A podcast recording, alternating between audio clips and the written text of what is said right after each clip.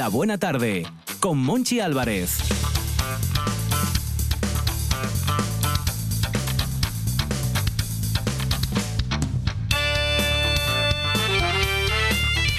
País, Astur, familia de la Buena Tarde, universo, mundo, aquí estamos, en carne mortal, derretidinos. Y comienzo el programa dudando. No sé si estoy en Córdoba o en Asturias. ¿Nos gusta el calor? Sí, pero en dosis ajustadinas y sin tanta humedad. Como diría mi vecino el del quinto caso, ye quejase. Hablando de quejas, se queja el presidente de OTEA, José Luis Almeida. Dice José Luis, Chema para los amigos, que Asturias necesita 2.500 trabajadores para la hostelería. Yo añadiría que no se puede tratar a un trabajador como a un esclavo a estas alturas de la película. José Luis, no vale todo, no van a ganar siempre los mismos. Ya lo cantaba la gran María Jiménez. Se acabó, porque yo me lo propuse y sufrí.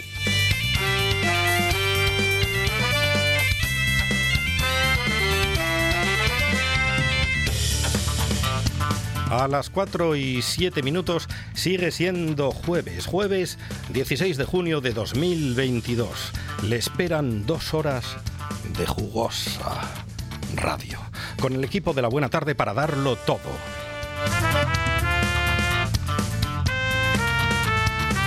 Todo, todo, todo en la puesta en el aire, haciendo magia, Juan Saiz Pendas.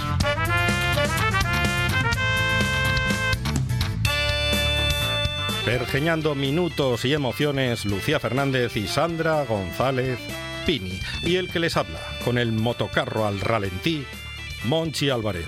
Comenzamos.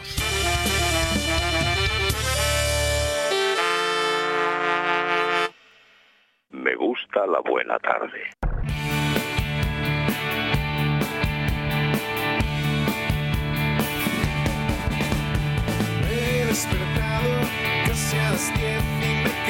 He en la cama más de tres cuartos de hora. Y he merecido la pena.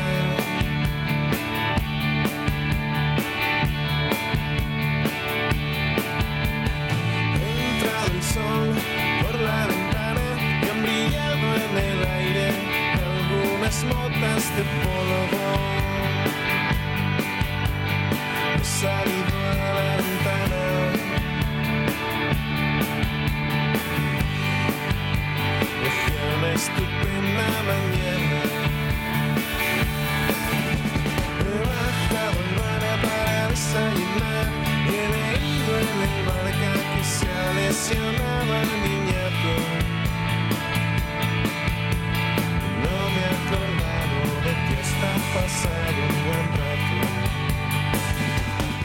Fernández, buena tarde. Hola, muy buenas tardes, Monchi. Hoy, hoy ¿cómo está Lucía Fernández? Estoy, estoy mal, yo no puedo más Sí. con este calor, de verdad. Es que somos, no- somos pesadísimos en los medios de comunicación hablando de la ola, olina de, de calor, pero hoy es olona.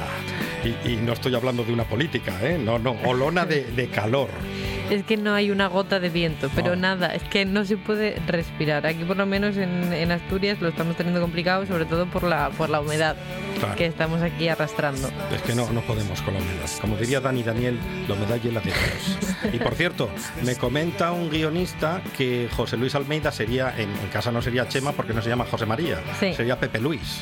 Pepe Luis. Pepe Luis queda mucho mejor. Pepe Luis, queda, Pepe Luis. queda muchísimo mejor. Sí. Eh, con este con este tiempo, con este calor, que, que es que sí, es verdad, no, no hablamos de otra cosa porque tampoco se puede hablar de otra cosa porque la gente está sufriendo, porque hay gente Sí. pasándolo mal en muchos sentidos y en este caso con el tiempo encima. Entonces, eh, para intentar despejarnos un poco y olvidarnos de todo este calor, yo propongo como plan para los días que quedan de semana Tener amigos con piscina. poner, eh, por ejemplo, tener amigos con piscina o tener amigos con un proyector de, para ponerse a ver películas, que eso siempre es un buen plan, por ejemplo. o tener tres días libres para ir a la playa. por ejemplo, porque tres muy días bien- seguidos, si puede ser. Claro, está muy bien ir a la playa, pero es que la playa cansa muchísimo. Bueno, Un eso di- un, día ahí entero. discrepo no, muchísimo. un día entero en la playa te deja machacado. discrepo muchísimo. La playa se puede aguantar perfectamente desde las 9 hasta las 9. Sin chiringuito de no. 9 a 9. Sin chiringuito es imposible aguantar en la playa. Pero mm, bueno, si como, eres un dragón de comodo, sí.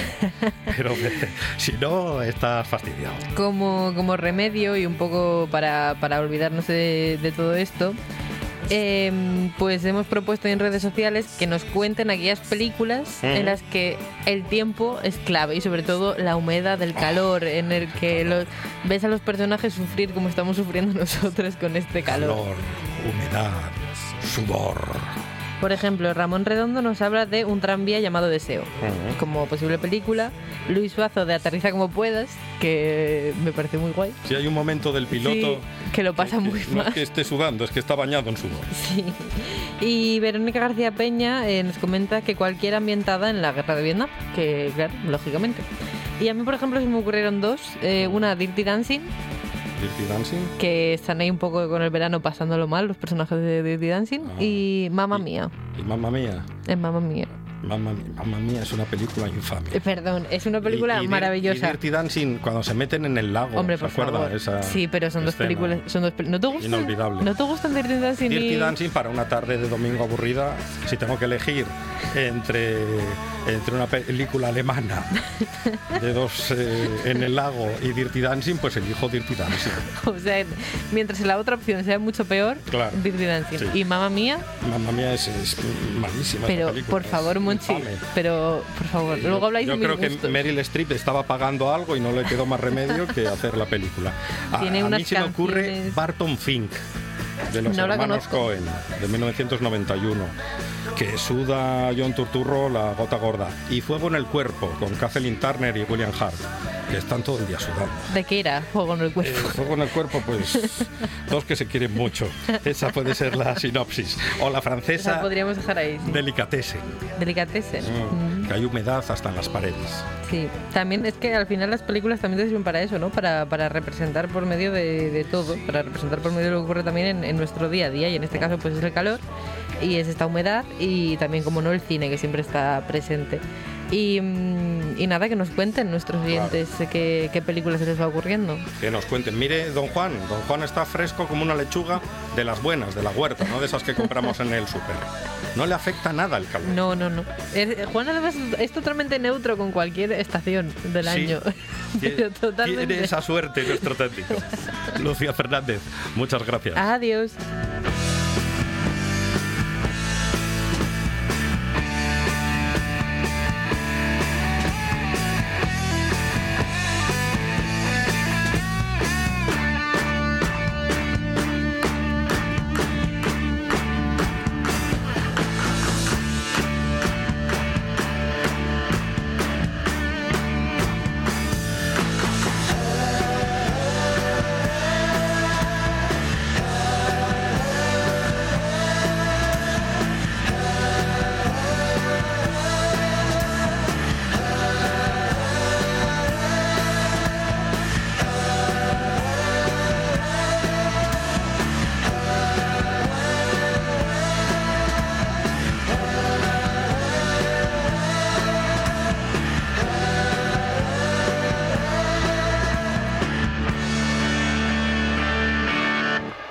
Esto es RPA, la radio autonómica de Asturias.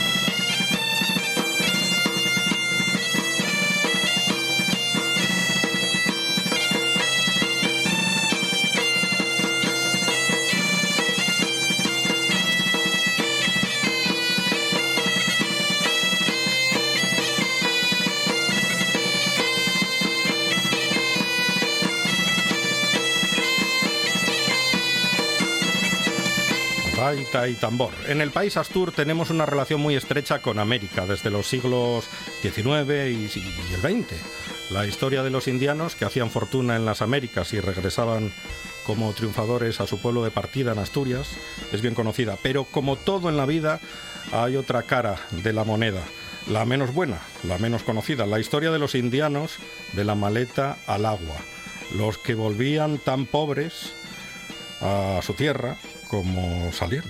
Igual. Santi Galguera, buena tarde. buenas, muy buenas. Santi es el alma el alma mater y pater de los indianos de la maleta al agua, que es un nombre fantástico, que hace un homenaje a los humildes del país Astur. Sí, bueno, eh, un poco un homenaje también a, a de ellos siete que todos tenemos en una familia en aquella zona que Sí. somos, donde somos. Porque claro, en los pueblos se habla del triunfador, ¿no? Porque esta fuente fue arreglada por el indiano que vino de América, o esta escuela vino eh, con el dinero que hizo este hombre que vino de América. Pero claro, lo sabía que venían con una mano delante y otra detrás. Claro, claro, no todo el mundo hizo fortuna. Otros fueron a pasarlo bien, más que a, a- a por perras. Pues háblame del grupo de los indianos de la maleta al agua. Bueno. ¿Qué, qué tenéis? ¿Cinco años ya? Cinco años, bueno, contando con dos de pandemia, entonces en realidad son tres. Son tres. Claro, pero Porque bueno. los dos de pandemia, ¿cómo, cómo hacíais? ¿Para veros, para tocar, para ensayar? Lo Nada, teníais complicado. No hicimos nada, la verdad. Cada uno en su casa. Nada, nada, nada. Sentarnos para ir de fiesta, porque otra cosa, vamos a tomar algo. Bueno, pero sí me puedes hablar de los comienzos del grupo. Sí, a ver, los indianos es una bandina que, que montamos en... Bueno, somos casi todos del Concello de Llanes. De hecho, al principio éramos todos del Concello de. Y era un proyecto más que nada para juntarnos y ir a eventos como bodas, fiestas patronales y esas cosas. Eh, pero bueno, hacer algo más arreglado. No como nos juntamos de vez en cuando a unos amigos y vamos a tocar un repertorio estándar. No, no, hacer algo un poco más guay. Y, y nada, la cosa de que ¿Y el nombre? los indianos, vale, pues ¿Cómo, ¿Cómo os vino a la mente el nombre o a quién, a quién se le ocurrió? Eh, cosa mía. Porque en realidad lo primero que vino fue el tema de la indumentaria. Porque no vamos vestidos de, de tradicional, vamos vestidos de época, que queremos dar ese, ese rollo. Y una vez que teníamos ya la indumentaria, pensamos en el nombre. Y claro, pensamos en lo de los indianos, en todo el tema de inmigración, pero los indianos nos sonaba un poco presuntuoso. Entonces, además todos en el grupo tenemos un familiar que fue de la maleta al agua. Sí. Entonces, pues de la maleta al agua. Además, como nos gusta el humor y esas cosas, pues lo tomamos un poco por ahí también. Y la puesta en escena me dices que no vais con el traje tradicional asturiano, no, vais, vais de indianos. Vamos de indianos. Hombre, pero pero sí. de indianos probes. Eh, bueno, sí, de, de- de época, como rollo época. película de época. Sí, sí, sí, sí. Hombre, si nos llamen para ir de y nos piden expresamente que vayamos a tradicional, vamos a tradicional. Pero sí, Santi, tú eres del Oriente, sí. de Naves, De naves de Llanes. en Llanes. Ujú.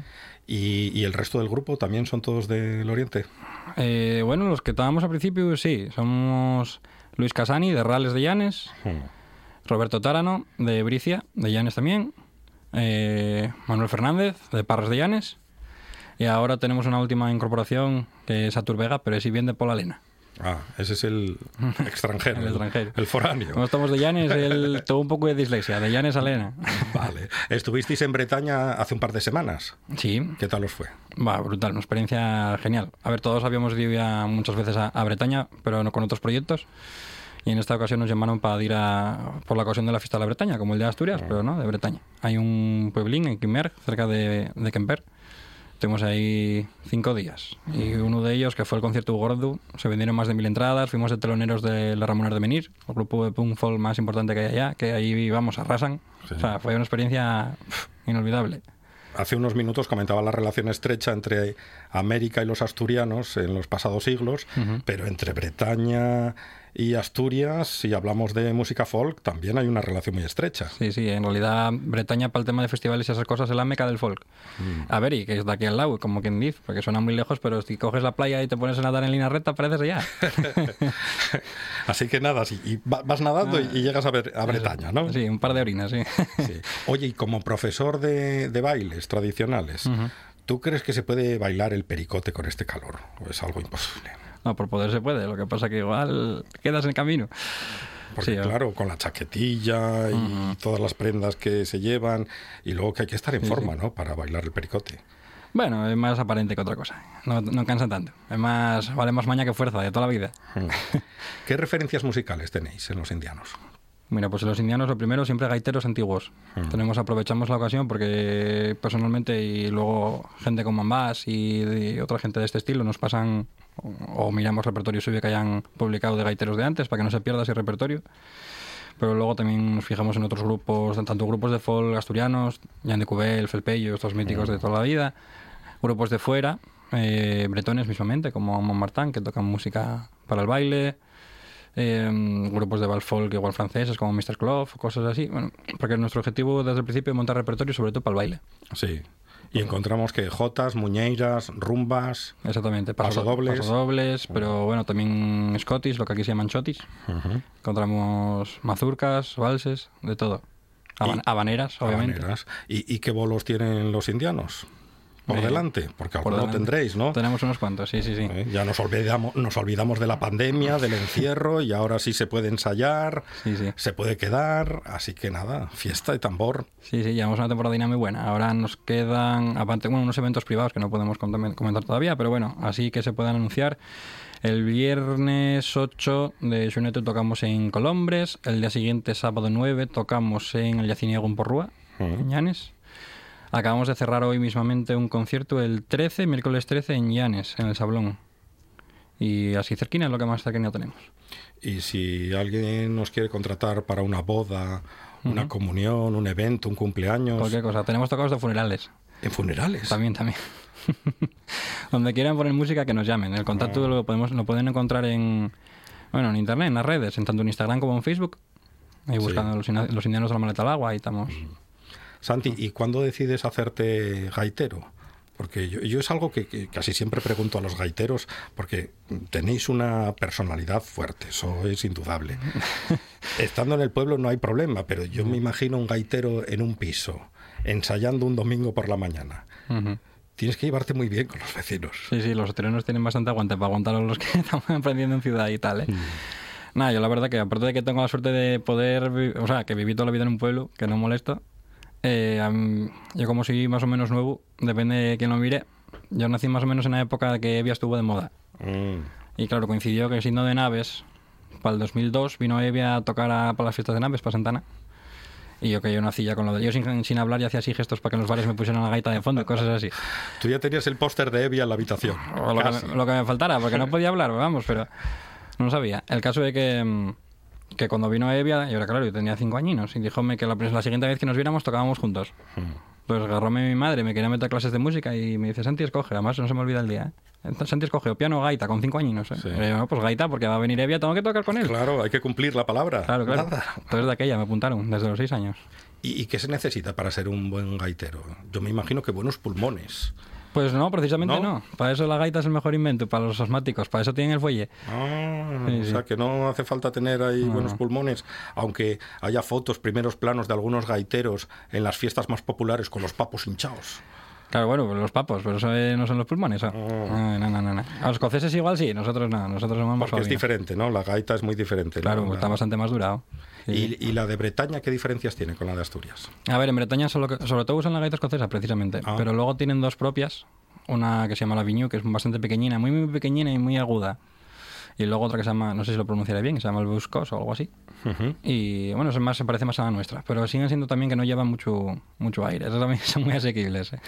Y en vuestro grupo encontramos eh, gaiteros, encontramos flauta, tambor, acordeón. Acordeón. No puede faltar el acordeón en las fiestas asturianas. Ya. Al principio no contábamos con ello, ¿eh? pero desde que lo metimos, ¿A qué es un triunfo? imprescindible. Claro, es que hace muchos años el acordeón era básico en las bodas de los pueblos. Sí, sí, sí, el sí. acordeonista era fundamental. No, no, y además el nuestro mola, además tiene mucho humor. No, no, no. Porque vosotros vais hablando mientras tocáis o antes de tocar, contáis alguna historia. ¿Cómo es la puesta en escena de los indianos? A ver, depende del formato. Si hay animación de calle, no, porque hace- bueno, vamos tocando y igual si nos venimos arriba tocamos y bailamos a la vez y cosas de esas. Ahora, si hay formato escenario con microfonía y esas cosas, entre las presentaciones de las canciones y eso eh, vale más que no hable yo porque me pongo a contar chistes malos. Ah, bueno, pero eso, eso no está mal. Nosotros llevamos años haciendo la radio y no pasa nada. Eh, pues sí, sí, sí, nada, la verdad que nos gusta mucho meternos un poco con la gente de coña y contar chistes con las canciones y sí, sí, sí. Y volviendo a ese encuentro de Evia, porque ese encuentro al final se produjo, ¿no? Produjo, sí, sí, sí, sí. ¿Y, y cómo fue? A ver, fue bastante superficial, porque yo de aquella estaba, o sea, cuando nos volvimos a encontrar, estaba en la banda Gaitas de Yacín, ahí en, en Llanes, y fue eh, de los últimos Llanes al Cubo, festivales Llanes al Cubo que se hicieron, que tocó ahí Evia, y fuimos unos cuantos del Yacín a apoyarle un par de canciones. Ay, nos encontramos y sacamos un par de fotos y eso, pero nada, no pasó más de, más de eso. ¿Y, qué os proponéis en, en un futuro no, no muy lejano? Porque sí tenéis cerrados unos bolos Ujú. este año, pero ¿qué os gustaría o a qué aspiráis eh, dentro de los indianos de la maleta al agua? A ver, si es verdad que ¿Qué al os principio, gustaría hacer? al principio, como contaba, el proyecto era más que nada para, para hacer bolinos en Mm. las fiestas y cosas así. Pero nada, ahora ya viendo que la cosa va tirando bien, tenemos ganas de profesionalizarlo. O sea, de ir montando cada vez un repertorio más arreglado, más de tirando más a repertorio de escenario, más que de animación de calle, que también tenemos ganas de hacer algo de videoclips, algo de disco, en cuanto podamos, que eso tendremos que hacer campaña de recaudación, porque con los tiempos que corren, El crowdfunding. por ejemplo. Pero sí, sí, nada, eh, tirar con ello para adelante todo lo que se pueda hasta donde, hasta donde lleguemos. Y un día tenéis que venir a tocar en directo aquí, en la buena tarde. Ah, bueno, si queréis, vosotros encantados. Santi Galguera, de los indianos de la maleta al agua. Santi, gracias. Nada, vosotros. En RPA te lo contamos todo. Información al minuto con el rigor y la pluralidad de lo que somos. Un servicio público. Por la mañana, a las 7, Asturias Hoy Primera Edición. Por la tarde, a las 2, Segunda Edición. Y por la noche, a partir de las 8, Tercera Edición. Y y a las horas en punto, Boletines de Noticias. Asturias Hoy. La actualidad no descansa. Nosotros tampoco. Todos los fines de semana tienes una cita con la gastronomía asturiana. Les Fartures, con David Castañón. Sábados y domingos al mediodía en RPA. Debaixo la to ventana, tres arbolinos planté, una fe y una esperanza, y un jamás te olvidaré. Debaixo la to ventana, tres arbolinos planté, una fe y una esperanza, y un jamás te olvidaré. Les parto que te aparto, el olivo que te olvido, el manzano que te amo, mira cómo te lo digo. La buena tarde.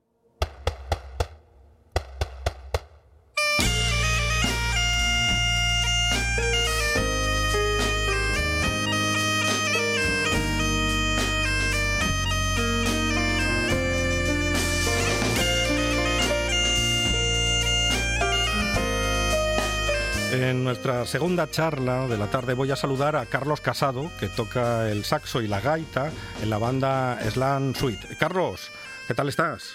Bueno, buenas, ¿qué tal? Muy bien. Carlos, el viernes, mañana, vas a vivir y a ofrecer un concierto en Grao a las 8 de la tarde en la Capilla de los Dolores. Y es todo un homenaje, un homenaje a una de las leyendas del jazz español, Pedro Iturralde. Sí, sí, vamos a hacer un espectáculo para, bueno, eso, con dos, dos objetivos. Por un lado, recordar al maestro Iturralde Sí. y otro, hacer un repasín del Camino de Santiago. Ajá. ¿Y quién fue Pedro Iturralde y qué significa para ti y para, y para la banda, para Slam Suite?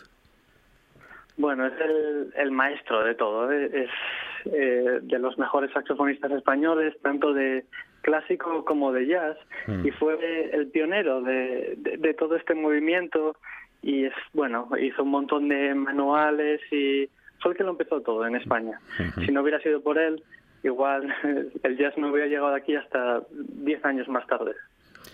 ¿Y la gaita y el jazz se, se pueden llevar bien? Sí, hombre, se llevan bien. sí, hay que, Bien. Bueno, ¿tú qué, me, que ¿tú qué me vas a decir? ¿Qué me vas a decir, Carlos? Claro. Hay que investigar Hay con investigar. cuidado, equivocarse muchas veces y Mm. ya, algo, no sonará. Ya. ¿Y, y la relación del Camino de Santiago en este homenaje, cuál es? Sí, es que eh, Pedro Iturralde sacó en el 99 un disco que se llamaba Etnofonías, Mm. que, que era un- hacía un poco lo que lo que le- la idea que seguimos nosotros el proyecto suyo los caminos los sonidos del camino de Santiago y ese disco lo grabó en Santiago de Compostela. Y tenía eh, canciones gallegas y canciones asturianas y nosotros es como intentamos seguir ese ese proyecto pero centrado más en el camino solo de Asturias.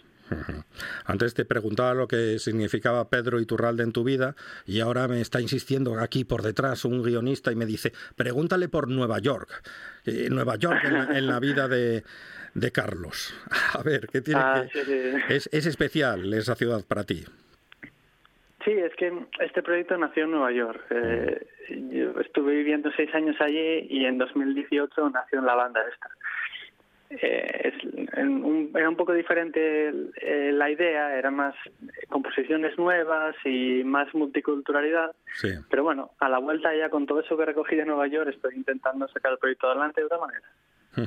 Vamos a recordar la fecha y la hora y, y el lugar, Carlos. Mañana, viernes, en Grao, a las 8 de la tarde, en la Capilla de los Dolores. ¿Verdad? Eh, hay un cambio de planes y al final va a ser en el patio de la Casa Cultura. Menos mal que me lo comentas. Así que va a ser. ¿Pero por qué el cambio de planes? ¿Cuándo se decidió? Eh, nada, hace poco. Hace poco eh, eh, lo in- es, eh, al final decidimos que la capilla, igual con, música- con instrumentos amplificados y tal, Hmm. no íbamos a poder ofrecer tanto. Así que bueno, vamos al patio y vamos a hacer lo mismo ahí. Muy bien. Y a las 8 de la tarde, puntualidad británica. Eso sí. Que quede claro. Carlos, muchísimas gracias por hablar con la buena tarde. Un abrazo. Un abrazo, gracias a vosotros. Noche de Lobos. Tu lugar de encuentro con el rock and roll y el heavy metal en RPA. Todas las noticias, festivales, conciertos y mucho más os esperan en la manada. Noche de Lobos, la madrugada del domingo al lunes, de 12 a 2 de la mañana, en RPA. Un programa de viajes, turismo, aventura e historia lleno de contenidos didácticos con los que aprender y divertirse. Un escaparate turístico donde se incluyen información sobre casas rurales, hoteles, gastronomía, turismo de aventura, senderismo, Voy festivales. a volver a salir y quiero que me aplaudáis como si fuera yo que sé. Un buen día para viajar. Un programa de apoyo al sector turístico de Asturias. Los sábados y domingos a las 10 de la mañana.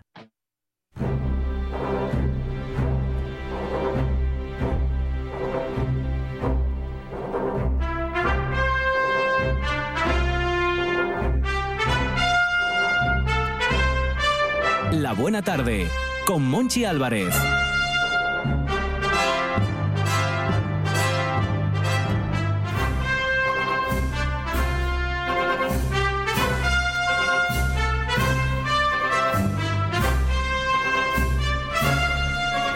Este sombrero que me compré en los chinos. A ver, chino del, del barrio. ¿Cómo me queda? Es fieltro, fieltro bueno. Bueno, bueno. Parezco Indiana Jones en un futuro no muy lejano. Jessica, Jessica Gómez, ¿qué tal? Hola, buenas tardes, Monchi. El sombrero de Indiana Jones, aquí lo tengo, encasquetado en mi cabeza. Estás para quitarte el sombrero de un latigazo ahora De un latigazo, mismo, además. ¿Eh?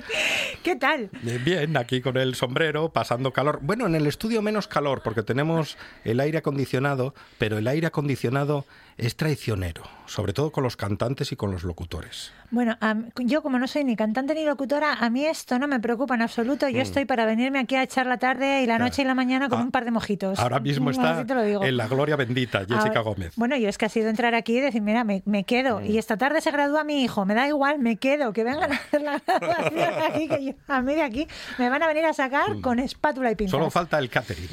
¿Verdad que sí? ¿Sí? ¿Qué pedimos? Mm, um, algo que no lleve mayonesa. Por ¿No? favor, no me Ah, fío. ¿no le gusta? Eso me encanta, pero no me fío yo de la mayonesa con estos calores. ¡Ah! Llama Gijonudo, le vi, le vi, le vi estos días en Instagram un sándwich de cecina con tomate, que yo no puedo, me voy a borrar Es que hay, hay gente, de la página de Gijonudo. De, verdad, hay gente que me da un coraje, que diría mancar. Lolita y Lola Flores, las sí? dos. Me da un coraje esa gente que vive. Vive, no voy a decir cómo vive, pero Gijonudo Van a mancar, y Castañón. ¿verdad? Esa gente en otra vida no pueden vivir tan bien. En otra vida tienen que ser cucarachas porque viven demasiado bien. Yo es que Tiene no que haber una justicia cósmica. Claro, yo es que no puedo, no puedo. Luego pretende una que, te viene diciendo la gente, ay, la operación bikini, pero ¿qué operación bikini voy a ver? ¿Tú sabes a quién sigo yo en Instagram? ¿Tú crees que alguien puede hacer operación bikini viendo estas cosas todo el día? No, ¿Cómo que imposible. Operación Bikini. Lo que hay que comprar son camisetas 3XL mínimo. No, Yo tengo un problema con el tema de las camisetas últimamente y de las camisas, porque se pues impone... lleva hoy una muy guapa, Ramón. Hoy sí, hoy sí, pero se impone el slim fit. El Slim Fit. El Slim Fit es otro, otro de los inventos del maligno, que, que va todo estrechito, estrechito, estrechito. Y claro, los que tenemos, a los que somos bombón relleno. Pero la pues lorza es bella. Por eso yo, yo lo Hay creo. que, hay que marcar la lorza. yo lo creo. Reivindiquemos. Y hablando de cine, o volviendo a hablar, O de, volviendo cine, a hablar de cine, sí. Indiana Jones, que tiene. Hay, hay nueva peli de Indiana Jones. Hay nueva peli de Indiana Jones. Vamos Y a por- promete, promete vamos esa a por peli. la quinta. Yo no me atrevo a decir nada. Yo todavía no he superado la cuarta. Mm. ¿Por qué? ¿Por qué? Pero va a, ¿Por qué estar, ha sucedido esto? va a estar Harrison ahí metiéndose como Jesús Calleja por Claro, va a- vericuetos. Va a estar Harrison ahí. Bueno, yo no sé hasta qué punto va a estar el hombre brr, haciendo alpinismo por ahí, Mm. pero vamos, que va a estar, va a estar. Y por cierto, mm, Monchi, que te Sí. perdiste, tú que no estuviste la semana pasada. La semana pasada estuvimos hablando de una cosa. Te dolió, ¿eh? Me dolió mucho. Te dolió. Los Goonies. Tantas cosas que contar de los Goonies y tú no estabas presente, Pero Ramón. Jessica Gómez, Por ¿a favor. quién se le ocurre hablar de los Goonies sin el, El, el día que tú no estás, lo sé. Pero estabas el día que hablé del pato Howard, las gallinas que entran por las que van saliendo, bueno, Monchi. eso es verdad, sí. ¿Verdad que sí? pues la semana pasada contamos una pequeñísima anécdota mm, tangente a lo que estábamos hablando, que, que si te la perdiste y si alguien más que nos esté oyendo Mm. se la perdió, seguro que le encanta, que es que eh, Mel Brooks, cuando hizo Spaceballs, su Sí. parodia de la Guerra de las Galaxias, le pidió permiso a George Lucas para parodiar su película y George Lucas se lo dio con la única condición de que el protagonista, Lone Star, no se vistiera igual que Han Solo. Y entonces Mel Brooks lo vistió como Indiana Jones, que fue fantástico. ¿Te has fijado? Es en. Bill Pullman, Sí, que era sí, Bill sí, Pullman, Bill Pullman. y Daphne Zuniga. Qué, qué- qué par de fantásticos, madre mía. Qué peliculón. ¿Verdad que sí? Sí. Esa, esa hay que verla, esa hay que verla. Pero bueno, vamos a hablar hoy de cine. Al tema.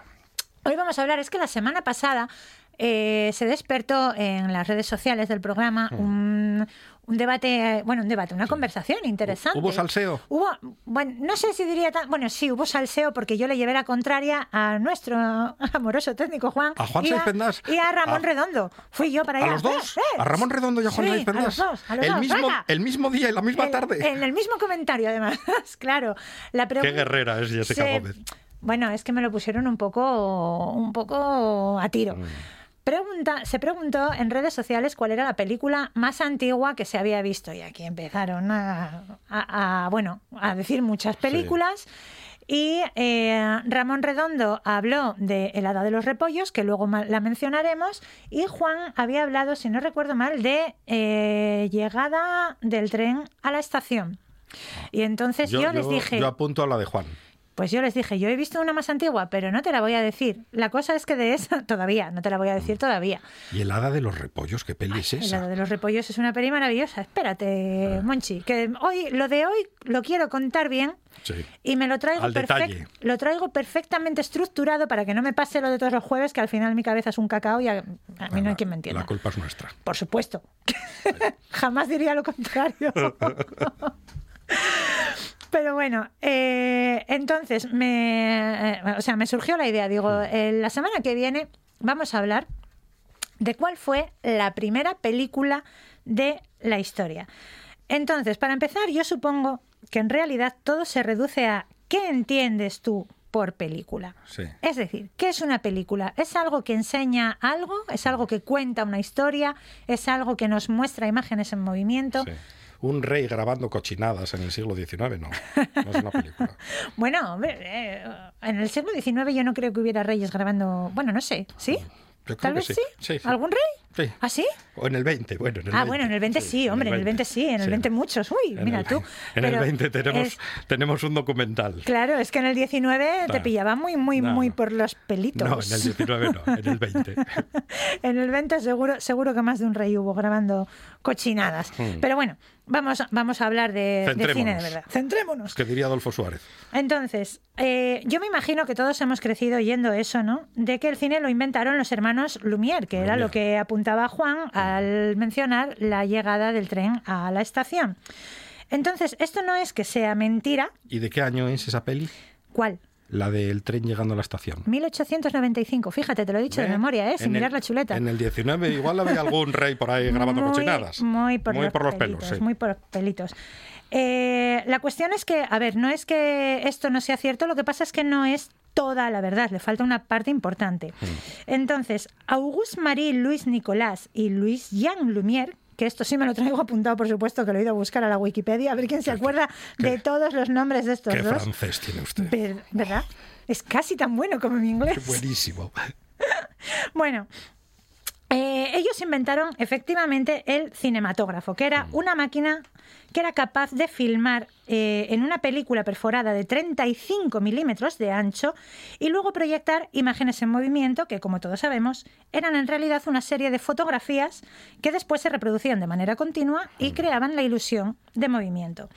Esta creación de los hermanos Lumière, el cinematógrafo, que era el nombre del cacharro, eh, se presentó en 1895, en marzo, en París, y hicieron esa presentación con la película, por tanto es más antigua que la de la salida, eh, eh, perdón, que la de la llegada del tren a la estación, lo presentaron con la película La salida de los obreros de la fábrica Lumière. Esa fue la primera película que los hermanos Lumière filmaron y después proyectaron en esta proyección de prueba que fue, como digo, en marzo de 1895. Entonces, esta proyección fue un absoluto éxito. Los hermanos Lumière se vinieron muy arriba.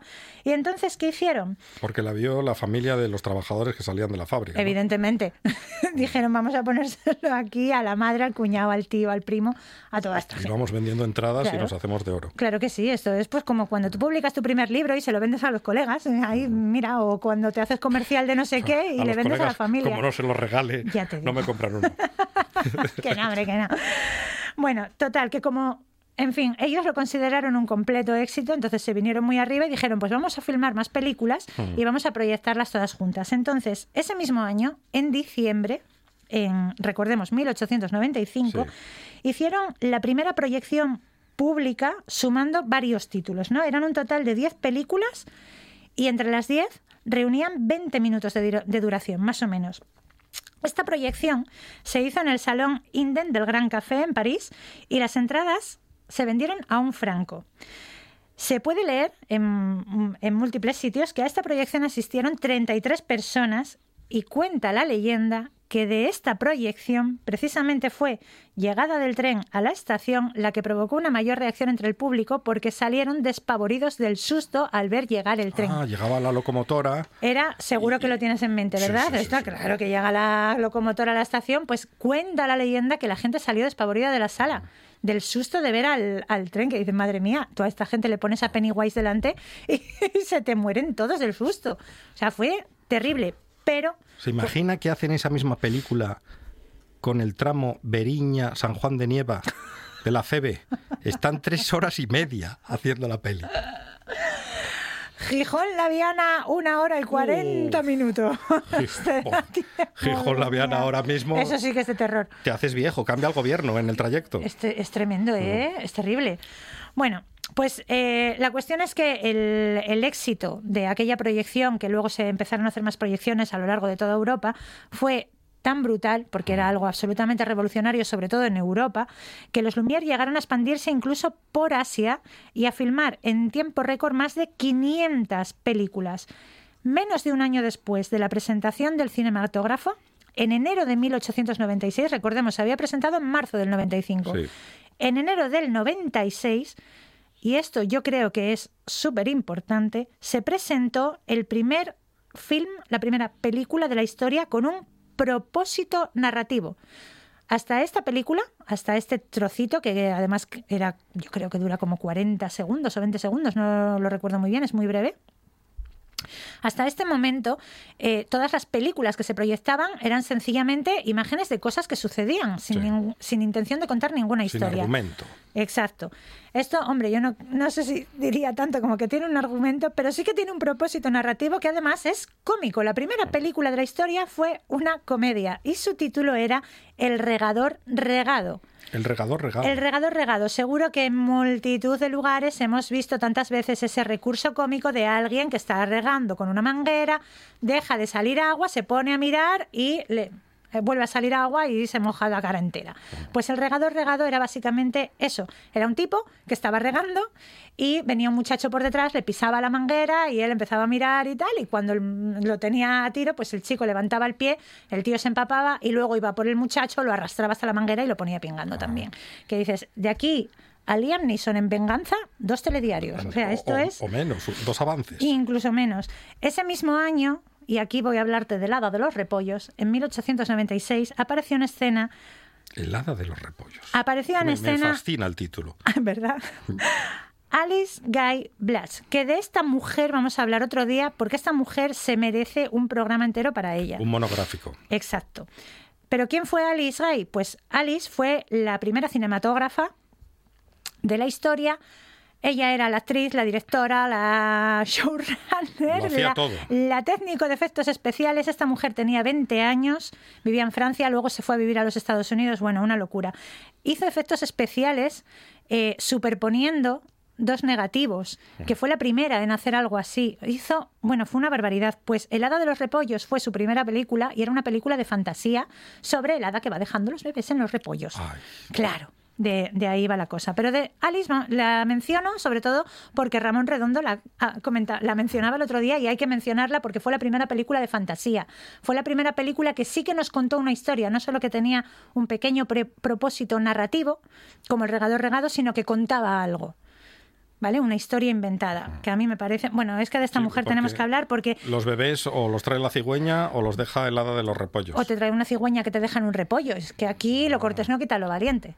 Ya. ¿no? Pero en Asturias muchas cigüeñas no pasan, o sea que... Pero repollo sí hay. La siana de los repollos. La hiena de los repollos. bueno, volvamos al, al hilo antes de que se me vaya la cabeza. Entonces, ¿los Lumière inventaron el cinematógrafo? Sí. ¿Sí o no? ¿Sí o no? Bueno, pues es que... Hay, po- eh, hay polémica al respecto. a ver, mm, no sé si eh, tenemos que tener en cuenta que finales del siglo XIX era un momento en el que había mucha revolución industrial, mucha novedad técnica y tecnológica y pisarse las patentes estaba a la orden del día, ¿vale? Entonces, ¿qué pasa? Los Lumière inventaron el cinematógrafo, pero no a partir de cero, sino que lo hicieron a partir de inventos de otros. Y este en concretamente fue a partir de un invento de Thomas Edison. Para esquivar problemas legales de patentes, lo que hicieron fue retocar el kinetoscopio de Thomas Edison. El kinetoscopio. El kinetoscopio, claro. Lo que hicieron fue, mm, nada, cambiaron detalles. Por ejemplo, hay uno que me encanta, que es que ¿qué lo que hicieron... El kinetoscopio. Ah, eso te lo cuento ahora. Mm. Lo que hicieron los Lumière para, esquivar- para esquivar los problemas legales fue que al kinetoscopio de Edison, la película tenía los agujeros cuadrados y entonces los Lumière se los pusieron redondos. Te lo juro que esto es Pero cierto. bueno. ¡Estáis loquísimos! Es increíble. ¡Loquísimos! Pero los Lumière Los agujeros redondos. sacaban un 10 en pretecnología, seguro. A mí me parece fantástico que con estas cosas ya puedas esquivar, en fin. Total, que Edison. Edison es un hombre que inventó muchas cosas, como todos sabemos, pero que en realidad él a sí mismo, y esto lo dice Benedict Cumberbatch en la película de la Guerra de, los- de las Corrientes, que si no la habéis visto os la recomiendo muy fuerte, Edison se tenía por el chef que elevaba a genialidad los ingredientes de otros. Es se, decir, se quería mucho Edison. se, se- ya, te, amaba. ya te digo, pocas abuelas tuvo Edison, madre mía. Bueno, entonces, ¿qué se hacía en el laboratorio de Edison? Básicamente, pues robar ideas de forma profesional, ¿no? Ah. Eso lo sabe todo el mundo gracias a Sheldon Cooper también, si es que nunca le daremos las gracias lo suficiente a este personaje.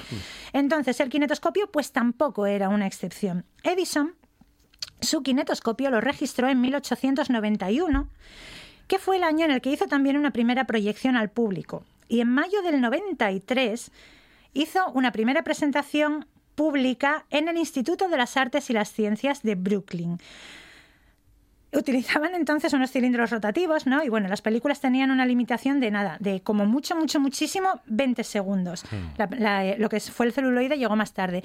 Hace mucha gracia porque el kinetoscopio, una de las películas que se proyectaron que se puede ver en YouTube gracias a archivos bibliotecarios, era eh, grabación de un estornudo. Y salía un señor con bigote estornudando. Grabación de un estornudo. Grabación de- sí, yo, sí. yo tengo que ver esa peli. Te lo- bueno, la tengo por aquí guardada. Yo luego te paso Ah, sí, el, el enlace. O sea, y es de un archivo público de una biblioteca de Estados Unidos. Están ahí guardados. Está tardando la TPA en poner esa peli.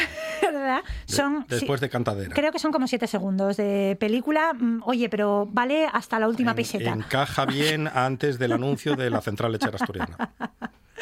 Es, es, bueno, en fin, es lo que es lo que había en el siglo XIX. Entonces, eh, pues como curiosidad, en 1900, eh, madre 1900, en 1894 abrió el Kinetoscope Parlor en Broadway, donde un único espectador se sentaba en una cabina para ver una película de 20 segundos a través de una mirilla. Ah, Un único espectador. Solo uno, o sea, tú la, lo que era la imagen la la, tenías que ver dentro de la cabina a través de una mirilla, dentro Ah. de la cabina de proyección, y era para un único espectador, que era, porque claro, la mirilla era para un ojo, se ve que no se podían poner más mirillas. Entonces, bueno, Edison, eh, a pesar de que habló muy bien de su kinetoscopio, porque decía que era una máquina que sería para los ojos lo que el fonógrafo para los oídos, esta frase es muy famosa suya y también se recoge en la peli, realmente nunca llegó a creer que el cinematógrafo pudiera tener proyección, valga la redundancia, Hmm. como entretenimiento de masas, porque claro, si pones a la gente de uno en uno, Sí, Pues, en fin. Lo tienes complicado. Para, para- no, hay, no hay masa. claro, no hay más a la que enseñar la película. Pero, ¿qué hemos dicho? Que Edison se dedicaba a coger los ingredientes de otros, porque él era un genio, ¿por qué? Porque yo cojo tu porquería de ingredientes y hago con ello una receta estupenda. Sabía copiar muy bien Co- y lo mejoraba. Copiaba fantásticamente, ponía agujeros cuadrados y ese tipo de cosas. Bueno, entonces Edison su kinetoscopio tampoco lo sacó de cero. Lo sacó del trabajo de otro, que se llamaba ¿cómo? Edward. Ed- Edward. eh, no, es que no era ¿Qué- qué? Edward, era Edward. Edward. Edward. Edward. Mm. Edward Muybridge. ¿vale? Ahí queda el, Sí. el nombre. Y la máquina. Eddie, en casa era conocido como Eddie. Venga, vamos a llamarlo Eddie. Eddie. O Muybridge. Muybridge, bueno, se pronuncia fácil. Bueno, pues ¿qué pasa con este hombre? Que tenía una máquina, efectivamente, para, para reproducir movimiento que se llamaba nada más y nada menos que zoopraxiscopio. Hombre, lo estamos complicando muchísimo. Mucho. ¿Y de dónde salió el zoopraxiscopio? Pues de la frase de la que nacen las mejores ideas del mundo moderno. Que no, sujétame el cubata. Claro, en un bar. Esto fue así. Eh, Muybridge, que por cierto era encuadernador, que no es que sea mm, relevante, pero sí me parece un dato interesante, era encuadernador, pues era amigo estrecho de un señor que se llamaba Leland Stanford que era ex gobernador de California y muy aficionado a las carreras de caballos. Entonces, este hombre, Stanford, sostenía fervientemente que en un momento dado, durante la carrera, el caballo tenía las cuatro patas en el aire. Y apostó por ello contra un colega que se llamaba James Kim, que era presidente de la Bolsa de Valores de San Francisco. Vamos, se pusieron aquí estos dos señores con sus bigotes, sus monóculos y sus chisteras, que yo me los imagino así, Sí, así, como así el del. Monopoly, ¿no? A apostar el Stanford y el King sobre si el caballo en algún momento tenía las cuatro patas en el aire o no que en realidad esta guerra pues era vieja ya como la orilla del río, pero estos dos señores hicieron, se ve que una, una apuesta, Una apuesta importante. con pasta. Claro, y entonces Stanford, que era el que decía que sí que tenía las cuatro patas en el aire en algún momento, le pidió ayuda a su amigo Muybridge, que es este señor, Edward Muybridge, Eddie. claro, Eddie, pues le pidió ayuda para zanjar la discusión. Entonces Muybridge, ¿qué hizo? Rodeó el hipódromo de Sacramento con sábanas blancas. Los- lo rodeó por completo con sábanas blancas. Tú mira, Es un trabajo, ¿eh? hay O que sea, levantarse temprano. es un despliegue de medios importante, ¿eh? Rodear un hipódromo con sábanas. Sí, sí. Yo quiero saber quién ha lavado esas sábanas, porque Madre seguro que Muybridge no. En Qué fin. trabajo. Total, que lo que hizo fue rodear el hipódromo con sábanas blancas y fue poniendo cámaras fotográficas, una por cada sábana, para fotografiar al caballo en su galope a 35 kilómetros por hora. Pero, ¿qué sucedió? Que la velocidad de obturación de la cámara, es decir, el tiempo que el objetivo está abierto para dejar pasar la luz y que la imagen quede grabada en la película de nitrato de plata, era muy lenta. Es decir, ese objetivo estaba abierto mucho tiempo y pasaba mucha luz. Sí. Entonces, ¿qué sucede? Que cuando te pones a mirar las imágenes, lo que tienes es un borrón. Y fue lo que le sucedió a Muybridge, que la velocidad de obturación, al ser tan lenta, cuando se puso a comprobar las imágenes, lo que pasaba era que tenía un borrón informe en el que ni no- siquiera no se se veía el veía, no caballo. se apreciaba nada. No se veía nada. Entonces, hizo muchos intentos, estuvo un año experimentando y Muybridge consiguió desarrollar un obturador mecánico que reducía el tiempo de exposición a un impresionante quingentésimo de segundo, es decir, uno partido de 500. Madre del alma. Con esto, con esto lo que consiguió fue eh, fotografiar a una yegua de carreras. Sally Gardner se llamaba la yegua, ojo que lo traigo aquí apuntado. cuán- ¿Cuántos datos? Muchos? ¿verdad? Yo estoy tomando apuntes. Es que a mí esto me parece tan, tan Es- es apasionante. fascinante. Mira, esto me lo vas a poner con el del villancico del rey Venceslao y con la historia de San Valentín. Entra, entra para septiembre. Porque yo siempre preguntaba lo mismo porque ya contaba con volver en septiembre. Bueno, pues para septiembre Para entra. Yo en septiembre septiembre entra. te voy a preguntar sobre esto, Monchi, así que intenta no olvidar ningún Venga. dato, ¿eh? Sí, sí. ¿Cómo se llama la fracción de 1 partido de 500? Uf, ya no me acuerdo. Quingentésimo. ¿Ves? Ya solo por eso te merece la pena el rato. Sí, sí. Bueno, pues total, que, que consiguió fotografiarla en una secuencia de 12 fotografías que se realizó en medio segundo. ¿Qué tenemos aquí? Los famosos 24 fotogramas por segundo de las películas. ¿Verdad? Tu camiseta está gustándome menos por momentos. que lo sepas. Por. No, no, no, es broma, es broma. En fin, pues son, fue, eh, fueron 12 fotografías en medio segundo y el resultado de ello fue, esta sí, la primera película de la historia, el experimento Caballo en Movimiento, que por cierto demostró que en un momento dado de su carrera el caballo sí que tenía las cuatro patas en el aire y le dio la victoria a su amigo Stanford. Que luego, bueno, pues eso, llegó Edison, le robó la idea del zoopraxiscopio, hizo un kinetoscopio, luego llegaron Les Lumière hicieron su cinematógrafo, pero la primera película fue esta, y muy Bridge el hombre, que tenía amigos poderosos, pero en realidad era muy humilde y muy modesto.